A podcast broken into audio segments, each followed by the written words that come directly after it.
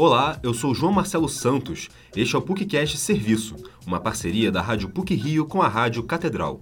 O programa de hoje vai falar sobre a palestra sobre expectatorialidades e narrativas do consumo, das professoras de pós-graduação em comunicação da PUC Rio, Tatiana Siciliano e Bruna Alcar.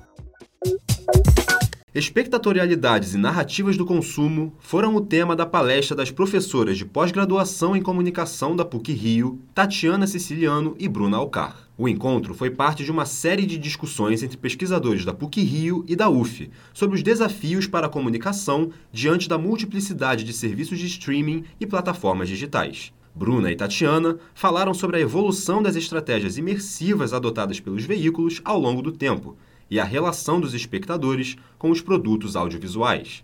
Os meios de comunicação provocaram mudanças nos padrões de consumo e comportamento ao longo da história. Paralelamente, surgiram debates acerca do tipo de observador que foi forjado com o passar do tempo, até chegar, por exemplo, na era do streaming. As estratégias de determinados veículos voltadas para a imersão do público podem ser percebidas de diferentes formas ao longo da história. Um recorte que possibilita essa leitura é o da cobertura jornalística, conforme apontado pela professora Tatiana Siciliano. Olha, o jornalismo foi muito responsável, inclusive, pela imersão a partir do ao vivo. Se parar para pensar dentro ali da década de 60, quando começa um ao vivo, é uma imersão. Quando o Fantástico entra na década de 70 com uma revista de variedades baseada no jornalismo, também é uma imersão. Então, a gente tem várias imersões que começam a partir do próprio jornalismo, são pautadas pelo jornalismo. Só que cada vez mais o jornalismo também ele vai se misturando com o entretenimento, o que é um, um fato, né? Mas também, por outro lado, é algo que precisa de certos cuidados, né? A palestra também abordou o movimento de Shoppable TV, um recurso que possibilita as pessoas comprarem itens que vêm na televisão instantaneamente. Esse mecanismo dimensiona a espectatorialidade moderna e está presente, por exemplo, nos QR codes que aparecem no meio de uma propaganda. É a materialização do consumo multitelas.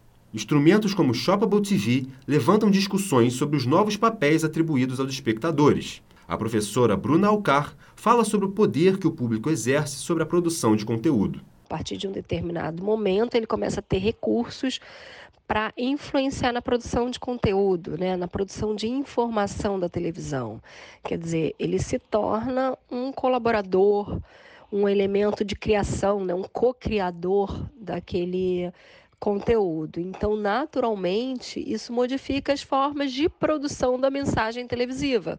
Com isso, né, os programas vão se adaptar, a televisão no geral vai se adaptar e vai sim estimular novas formas de participação. Muitas redes e ferramentas tecnológicas estão ao alcance do público, o que traz essa preocupação para os produtores do audiovisual de ampliarem suas estratégias de aproximação com os espectadores, considerando sua fragmentação.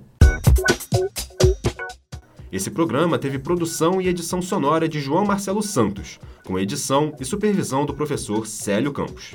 Lembramos que a Rádio PUC faz parte do Comunicar, que é coordenado pela professora Cristina Bravo. Voltamos na próxima sexta-feira. Até lá!